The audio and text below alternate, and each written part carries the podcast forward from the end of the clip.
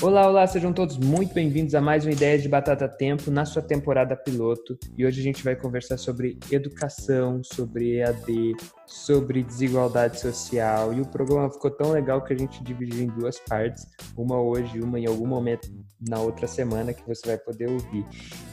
Eu sou o Matheus Eduardo para conversar comigo, eu não vou falar sozinho sobre isso, eu vou conversar com alguém que, que gosta de falar tanto quanto eu, uma prima querida que mandava em mim quando eu era criança, a Beatriz, só que ela nunca conseguiu, ó, ela sempre foi a estrutura de opressão na minha vida quando criança, mas eu sempre fui o proletariado que lutei contra as opressões da burguesia. Bia, por favor, se apresente. Você não esperava por essa, né? Olha, em minha defesa. Hoje eu sou zero autoritária e zero ditadora, mas confesso que eu era uma criança bem estranha mesmo. Ô Bia, se apresenta, por favor, aí. Quem você é? Por que você está aqui para conversar com a gente? Oi, eu sou a Bia, a prima autoritária e ditadora, segundo o Mate mas hoje eu sou melhor, prometo. e eu vim aqui pelo convite do Matheus para a gente conversar sobre EAD e a minha posição em relação ao ensino remoto. E surgindo várias outras questões aí, justiça social, desigualdades sociais, tentar conversar bastante sobre isso.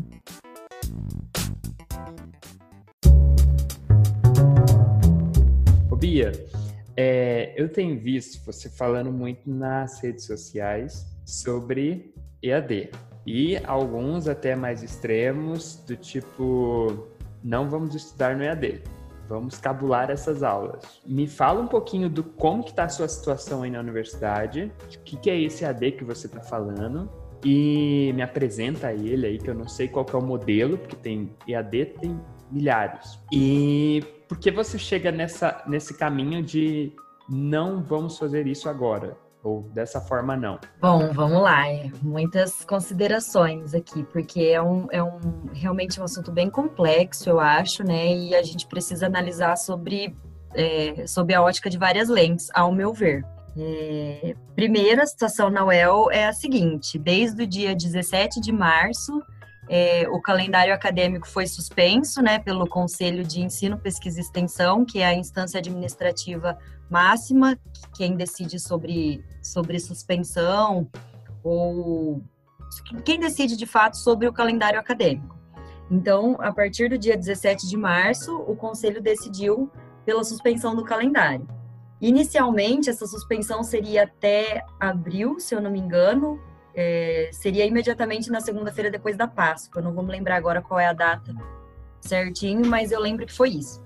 E, e depois, né, é, chegando próximo da data de, de que retornaria o calendário é, em tese, é, eles prolongaram a quarentena para o final de maio, e aí o mesmo movimento aconteceu novamente, né? Chegando a data, né? Chegando ali o final de maio, o calendário foi suspenso de novo. E aí ele estaria suspenso em tese até agora, dia 5, que é amanhã. Contudo, entretanto, todavia, é, durante todo esse período, várias, várias reuniões de conselho, das instâncias administrativas, dos colegiados, dos centros da UEL, é, reuniram seus conselheiros para debater a situação, uma possibilidade de retorno, uma possibilidade de, enfim, de manutenção das atividades. E na semana passada, se eu não me engano, mais recentemente, os conselheiros votaram pela retomada do calendário acadêmico. Essa retomada se daria a partir da segunda-feira, agora, que, que passou, dia 29 de junho, mas que os colegiados né, dos cursos teriam um prazo ali para conseguir é, resolver como seria esse retorno, não seria nada de imediato, assim, a partir do dia 29 todo mundo vai ter aula, né? Foi mais no sentido de que agora o calendário acadêmico perante as instâncias administrativas está retomado, portanto a UEL está com as atividades acadêmicas da graduação é, em ativa, né? Mas os colegiados ainda teriam esse período para se organizar para voltar ao ensino.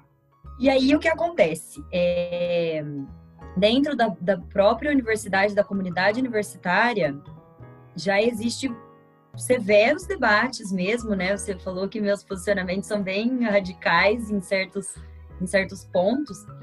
E, e é, é, um, é, algo que tem sido bastante fomentado nas discussões mais políticas dentro da universidade, porque institucionalmente é o conselho quem decide sobre retomada, né, como eu disse, sobre retomada, suspensão de calendário, etc.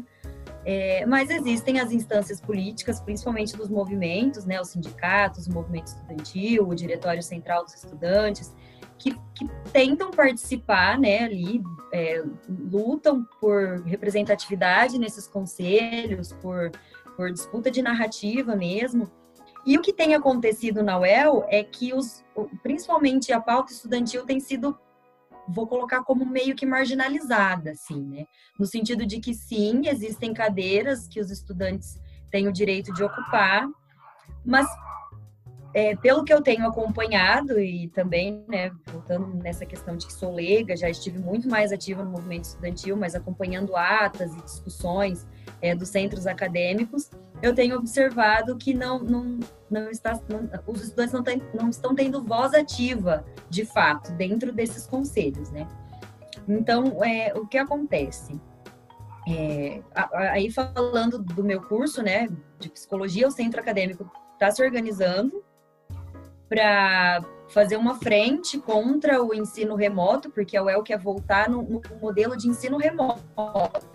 Que as atividades não voltariam presencialmente, então os estudantes não se deslocariam de suas casas para ir até a universidade, enfim, seria um modelo de ensino remoto que eles chamam, né, que eles querem colocar esse nome de ensino remoto, mas não é nada mais, nada menos do que o ensino à distância, né, o famoso EAD.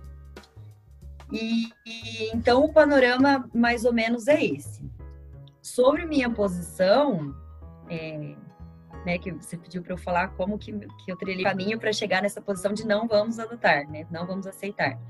É, bem particularmente, assim, né, da, do meu ponto de, de do meu ponto de, de, partida de uma pessoa leiga que não, não tem estudos aprofundados sobre educação, sobre ensino remoto, sobre, enfim, estou falando aqui de um lugar de, de estudante universitária, de pessoa que faz parte da comunidade universitária a gente, e a minha posição? Desculpa, eu tô chamando pessoas que agora nessa quarentena todo mundo teve uma, uma, opinião sobre o Covid, né? Aí eu tô chamando de Zé Palpite. Sabe aquela pessoa que é, não tem outra função?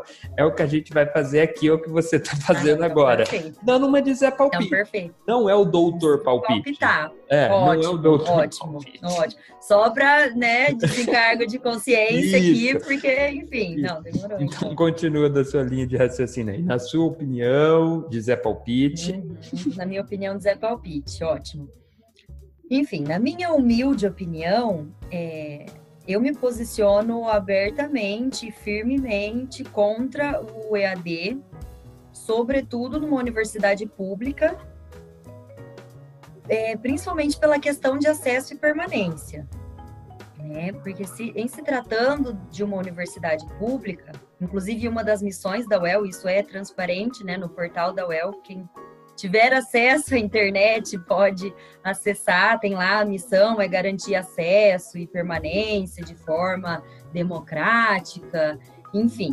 Então, o meu posicionamento é muito embasado nesse, nessa perspectiva de acesso e permanência de forma democrática. O que significa acesso e permanência de forma democrática? É, o acesso à universidade não é apenas você ingressar é, é, depois de passar por um processo seletivo e ser aprovado no vestibular da UEL. O acesso é você ter condições de estar numa universidade e cursar o curso para o qual você foi aprovado, né, nesse sistema de seleção, de forma íntegra, né, íntegra e total.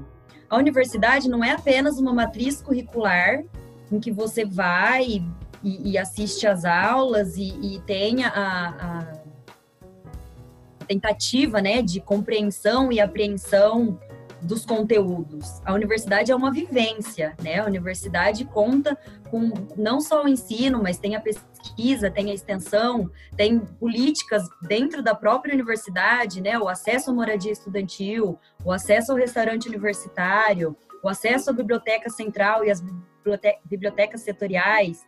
Então, é, o EAD se coloca como um impeditivo de acesso dos estudantes e da, né, das demais categorias da comunidade universitária a esses espaços também. É, porque ele coloca, é, ele desvincula, na verdade, o agente, né, no caso, estudantes ou servidores ou professores, ou enfim, comunidade universidade, universitária como um todo, é, ele impede é, que essa vivência seja, seja realizada de forma íntegra e total, que é um dos, dos propósitos da universidade pública, né?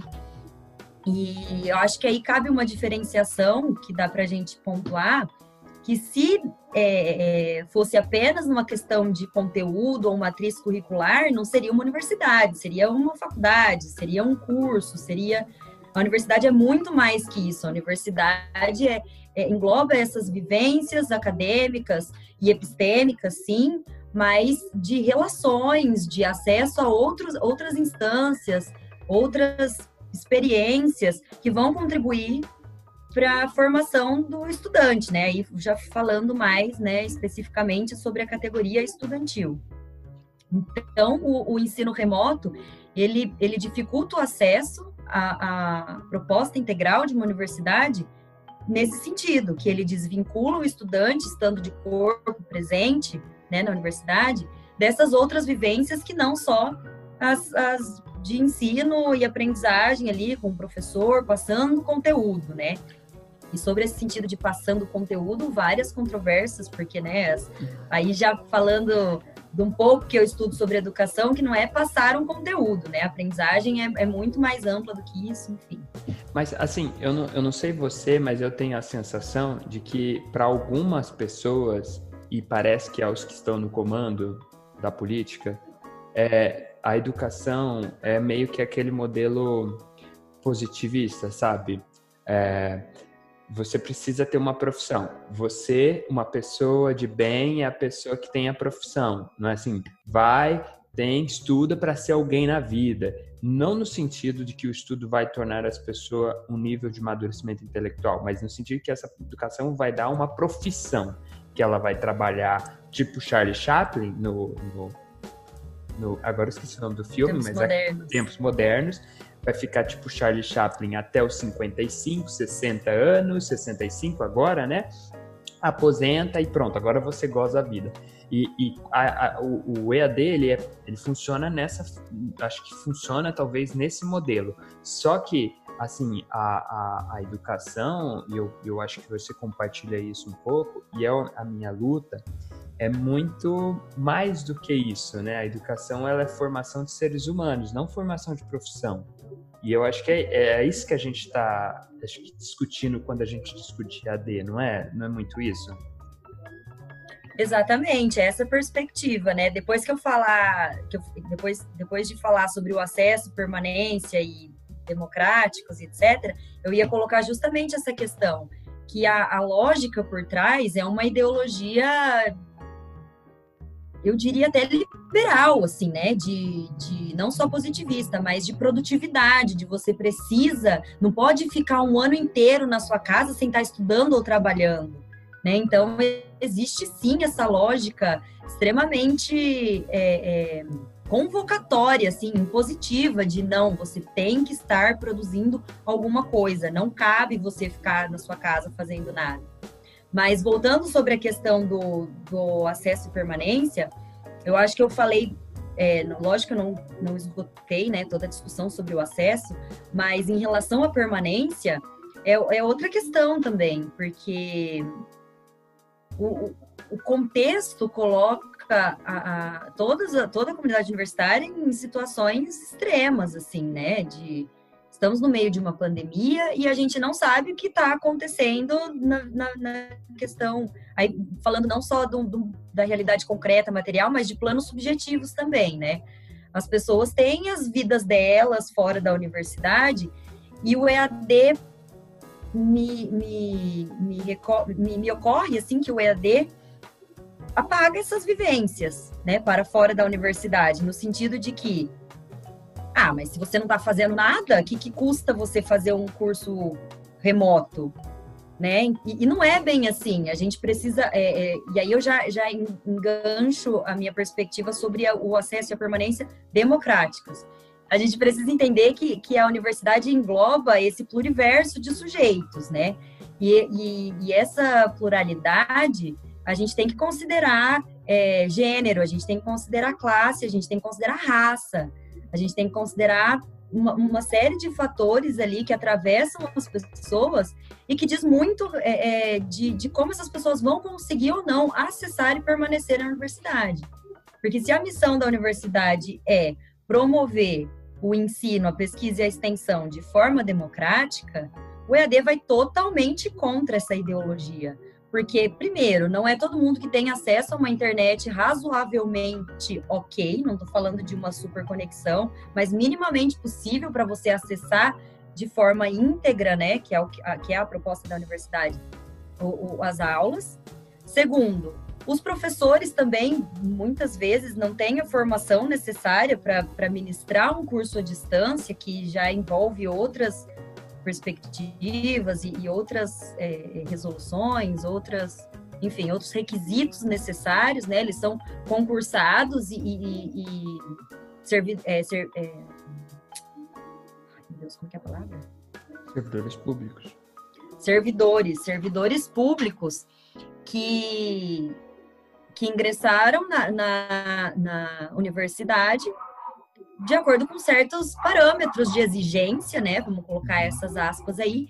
E, e o EAD não estava contemplado nisso. Então, eu acho que a pandemia desnuda é, e, e, revela situações muito, muito extremas, muito inéditas, né? Não vivemos um contexto assim na nossa vivência, pelo menos das nossas gerações aqui viventes, uhum. nunca. Então é, é um, um, contexto extremamente inédito e, e, eu acho muito perigoso, né? Já puxando outro gancho aí sobre falar de contexto inédito, inédito é, eu acho importante a gente pensar também sobre alguns discursos que, que colocam é, ah, mas precisamos ter resiliência, ou os tempos mudam e precisamos, a gente tem que se adaptar. Quem então, quer assim, corre atrás. Quem quer, Quem corre, quer corre atrás, que entra também ah. todo o discurso da meritocracia, que assim, não é. cabe, não cabe. É, eu acho que é, o discurso da resiliência está muito ligado com esse da, da meritocracia, né? No sentido de que ah não, vamos vamos dar um jeito, vamos nos adaptar. Só que esse discurso ele passa por cima de, de uma de uma de, de algo não é que ele passa por cima, né? Mas ele, ele exclui. Ignora. Ignora. Ele ignora o fato de que as pessoas não partem do mesmo lugar. Isso. Então, assim, quem poderia ter resiliência? Quem tem o acesso à internet, ok. Quem tem. Quem não tem que cuidar da casa. E, enquanto quem não tem que e aí eu, eu trago a, a, a, categoria gênero né a uhum. gente sabe que, que as mulheres estão a elas está imposto o papel do cuidado. Então, se você tem grupo de risco dentro da sua casa, você vai ter que cuidar desses, dessas pessoas. Se você tem criança, é a mulher que vai estar tá lá cuidando. Se você tem idosos, é a mulher que vai estar tá cuidando. Sem contar que o trabalho doméstico é extremamente é, é, jogado nas costas das mulheres. Então, tem todas essas, essas nuances que, que dizem respeito ao acesso ao, ao EAD, né? Por exemplo, mulheres, mães, é, esposas, chefes de lar, não, não teriam é, é, como conciliar a graduação remota no tempo de pandemia, que ela precisa ficar em casa, ela precisa cuidar da casa, enfim. Então, esse, é, sobre a perspectiva de gênero, eu acho que, que, cabe muito isso. E aí, e aí eu falo mais porque é o, é o, é o meu lugar. Seu é lugar. o meu lugar de opressão. É, mas sobre cla é, classe. Já falamos sobre a questão de acesso às tecnologias, às plataformas, a uma uhum. internet minimamente ok. Um, um Enfim, dispositivo. E raça, raça aí já. Isso. O que eu queria. Sobre dispositivo é, eletrônicos, né? Eu estava aqui a minha mãe está trabalhando no modo EAD, né? Mas assim, você vê que a educação, eles não tiveram uma educação para isso, que a ponto do aluno que tem C, ali está na C, sétimo ano, não sabe o que é um PDF, o que é um Word, né? Por quê? Assim, não lhe foi instruído isso. Aí você pega e fala, vai lá no Google Sala de Aula, eu falei uma marca, Google Sala de Aula, e envia o PDF com a sua atividade é, assim, a cabeça da criança perdeu. Aí ele vai falar com o pai. Aí ele usa um celular, que o Word no celular não é bom. Assim, ninguém, ninguém digita no celular. Ah, vou deixar... E assim, não é, não é um iPhone. Eu peguei um número para você, aí do Paraná. Dos que baixaram o aplicativo do EAD da aula para, do Aula Paraná, uma coisa assim, são 10% apenas tem iPhone foram dispositivos de iPhone. Os outros 90% do universo que fizeram o download do aplicativo foram de Android. O que, que significa isso? Ah, trocando em miúdos, né? Hoje os dispositivos melhores são iPhones, né? Só 10% vai ter acesso a isso. Os outros 90% é que a gente não sabe, mas não é um Android Samsung é, X32. Não, é aquele simples de 500 reais, é aquele dispositivo de entrada que baixar o aplicativo já lhe consome metade do espaço de armazenamento. Assim, a gente eh, vai entrando nessas nuances e aí, quando eu ouço algum discurso do tipo, mas quem quer corre atrás sabe? O governo vai pagar algumas, assim, me dá um, uma certa assustada. Eu acho que é isso que você trouxe aí. Eu trouxe só esse número para a gente ter uma noção do, do, da qualidade do ensino. E aí, eu não sei, eu vou puxar aqui o, o barquinho, que eu, que eu mais tenho medo é, é o tal da espiral da pobreza. Eu, eu, eu dou esse nome, que é aquela questão assim: tem ali o ser humaninho, que não tem incentivo de casa da educação. Então, assim, ele já vai para a escola por causa da merenda, nem tanto por causa da educação. Né? Eu não estou falando muito da vida universitária, mas a gente pode traduzir isso para a vida universitária também. Aí, ele passa por esse momento de pandemia e distanciamento social, né? Ele vai ficar em casa. Ele já não tem incentivo muito em casa, entendeu? Então, não, a pessoa que está na casa não vai incentivar ele a fazer o EAD vai fazer outras coisas, né? Ele tem que tirar um pedacinho. Aí ele já não tem essa estrutura do EAD e nem o professor dele tem, nem a escola tem, então tá meio assim, meio meio mal, sabe? Tudo tá meio sem estrutura.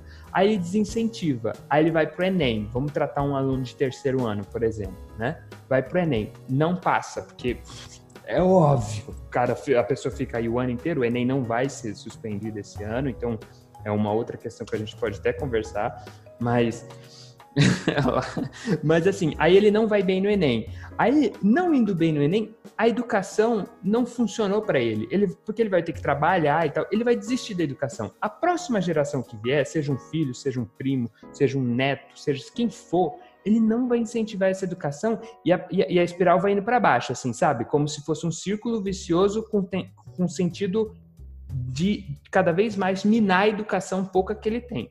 E o outro ser humaninho, que eu chamo de Jared, uma homenagem a, a, um personagem do Whindersson Nunes, é aquele, é aquele que é o contrário disso. Tem incentivo em casa porque o pai já é bem educacionado. Aí ele, na pandemia vem o novo normal, a resiliência, aí aquele bomba de, de coisas legais que o pai dele vai falar para ele, para a mãe dele, né? Aí tem EAD com estrutura, porque é um Apple não sei o que, um celular da Apple não sei o que, um Mac não sei o que, a escola dele tem uma baita de uma estrutura de não sei quantos milhões de reais. Aí ele vai para Enem, passa, a educação funciona para ele, a próxima geração, seja filho, seja neto, seja quem for, ele vai incentivar a educação. Então, assim, uma espiral vai subindo, outra para baixo. Eu, e, e, tem gente, a gente neutralizou esse discurso, que a gente, ele fala, ah, mas se ele quisesse mesmo, ele, ele corria atrás de uma internet boa, né? O outro lá que é o, lá, não, tem isso, isso me, me, me angustia muito.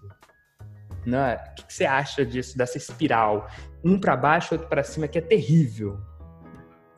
Eu acho que ela é muito real e, e ela dá escancarada, né, agora nesse contexto, né? Não que ela não existisse antes, né? A pandemia só desnuda aquilo que sempre houve. E, e, eu, e eu ainda acrescento que na minha análise, né, na minha humilde análise, e na minha humilde análise, isso é inclusive um projeto né, de manutenção de hierarquias sociais, tanto pela esfera pública, né, no, no, na política, quanto no, no, no, cotidiano, assim, se a gente for falar, é, né, vou retomar aqui uh, o tripé pelo qual eu, eu, analiso ali, que é gênero, classe e raça. É, isso, isso é escancarado pelo, pelo racismo até, de que, que o grupo de poder, e aí eu coloco homens brancos, cis héteros, é, é uma forma disso se manter sempre, né? Então, quem tem acesso vai continuar tendo, quem não tem, a gente não aceita que tenha. Porque é tanto esforço em, em defender a meritocracia, porque é tanto esforço em defender a resiliência, ai, o novo normal, romantizando a pandemia, ai, o bom da pandemia é que eu tô conseguindo estudar coisas que eu não consigo ver na graduação. O nome disso não é o bom da pandemia, o nome disso é privilégio. Você não tem que se preocupar com, com a comida que você vai pôr na mesa daqui a pouco. Sendo que muitos jovens estão tendo que buscar renda para complementar a renda familiar, buscar emprego, furar a quarentena. São obrigados a ser postos na rua para pôr comida em casa. Então, esse espiral ele é muito real e ele é um, é um projeto, é um projeto de manutenção de hierarquias sociais. E, e o, o, furar a bolha, qual que é o, o, o maior armamento, né? No sentido menos bélico possível da palavra armamento, mas como você consegue furar a bolha? Pela educação. Esse é, essa é a minha visão. É a educação que te faz, sei lá, é a educação que te faz furar essa, essa, essa espiral, vamos colocando nos teus termos. É. E se você não dá acesso, como que, como que esse, como que isso vai parar de acontecer, né? O de cima sobe e o, e o de baixo desce. Então, é, é, eu, eu vejo, a minha opinião sobre isso é que ele é real, que acontece, que a pandemia escancarou isso, que acontece desde sempre, e que é uma forma dos grupos de poder é, fazer essa manutenção de hierarquia social. De não, seu espaço pobre, seu espaço periférico, seu espaço negro, negra, não é na universidade. Então a gente vai vetar você desse espaço. E é nesse sentido que eu falo. Não aceito o EAD.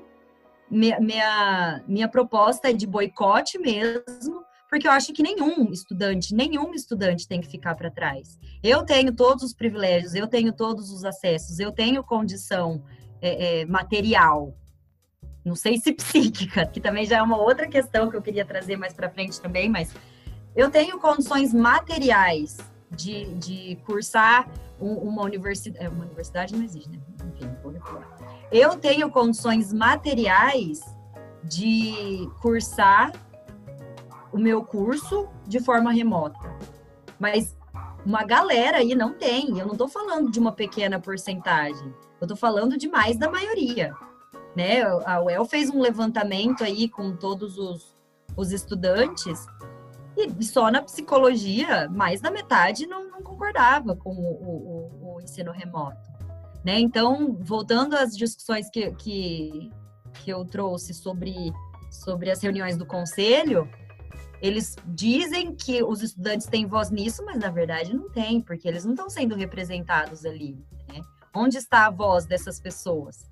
Chegou a, a, a ter uma fala nessa reunião do conselho de uma professora né, quando questionada sobre essas pessoas que não teriam acesso ao ensino remoto, ela fala assim: ah, quem não conseguir, tranca a matrícula.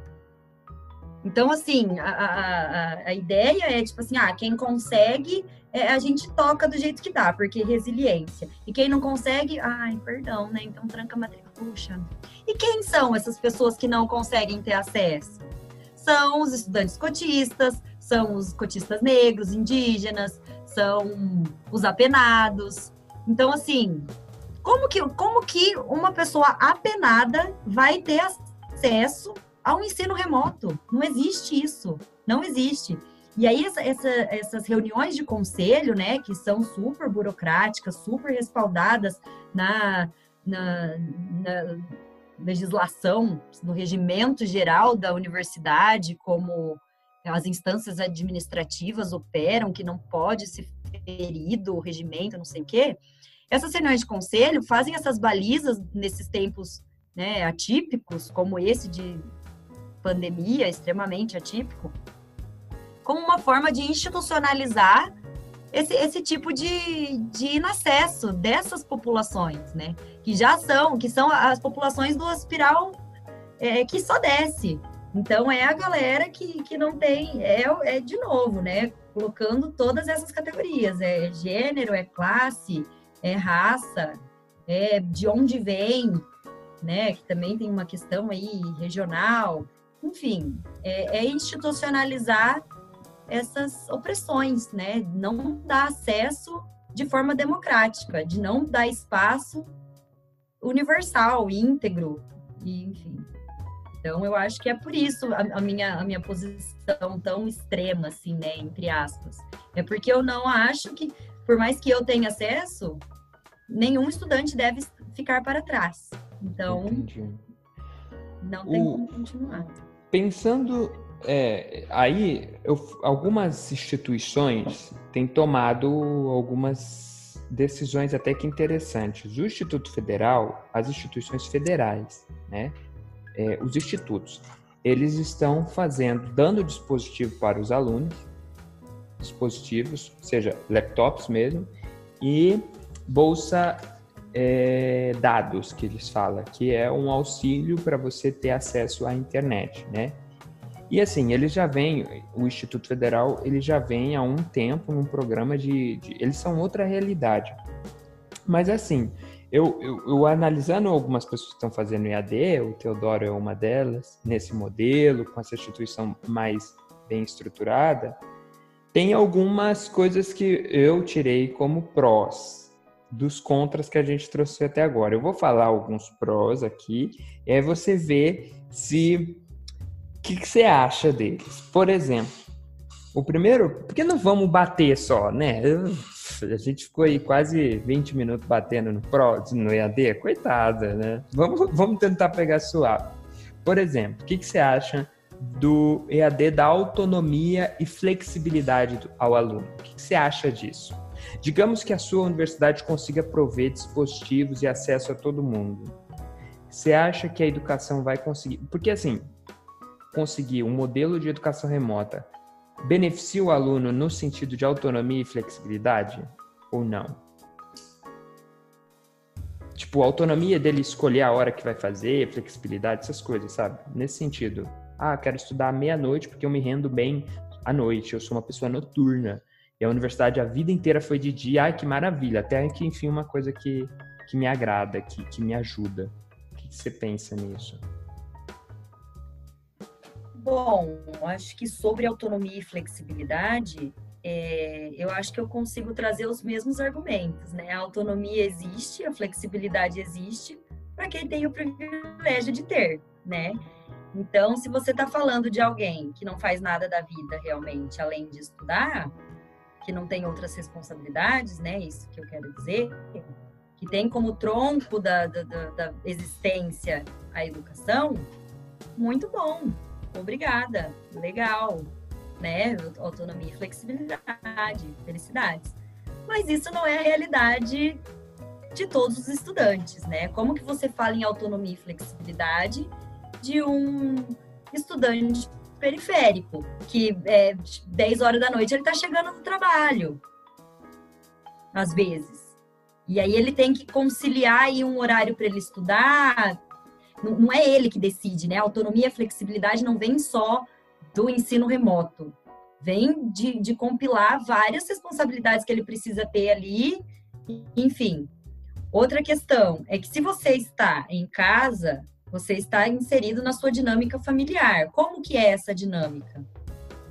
Né? Tem, tem estudante que tem essa, essa possibilidade de tipo, ah, 11 da noite eu posso estudar que eu rendo perfeito. Mas tem estudante que, que só tem essa opção, né? Que por mais que tenha os dispositivos ali à, à disposição, é, exist, existem outros fatores ali, né? Eu tenho que cuidar do meu irmão porque minha mãe precisa trabalhar. Eu tenho que fazer o almoço porque meu pai vai vir do trabalho e alguém e ele precisa almoçar em meia hora para voltar para o trabalho. eu tenho ali, enfim. Então, eu acho que a flexi, é, flex, é, sei lá, autonomia e flexibilidade de horário existe para quem pode ter, né?